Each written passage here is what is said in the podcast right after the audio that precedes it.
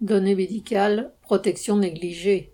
Fin février, des données médicales très sensibles de plusieurs centaines de milliers de patients ont fuité pour se retrouver disponibles sur Internet avec des conséquences potentiellement très graves pour les personnes concernées.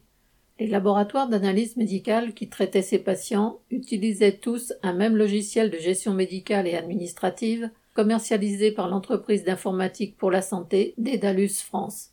Celle-ci indiquait qu'une enquête était en cours pour déterminer les causes de la fuite de données, mais a également expliqué qu'elle n'assurait plus la maintenance du logiciel en cause depuis qu'elle l'a retiré du marché il y a quelques années.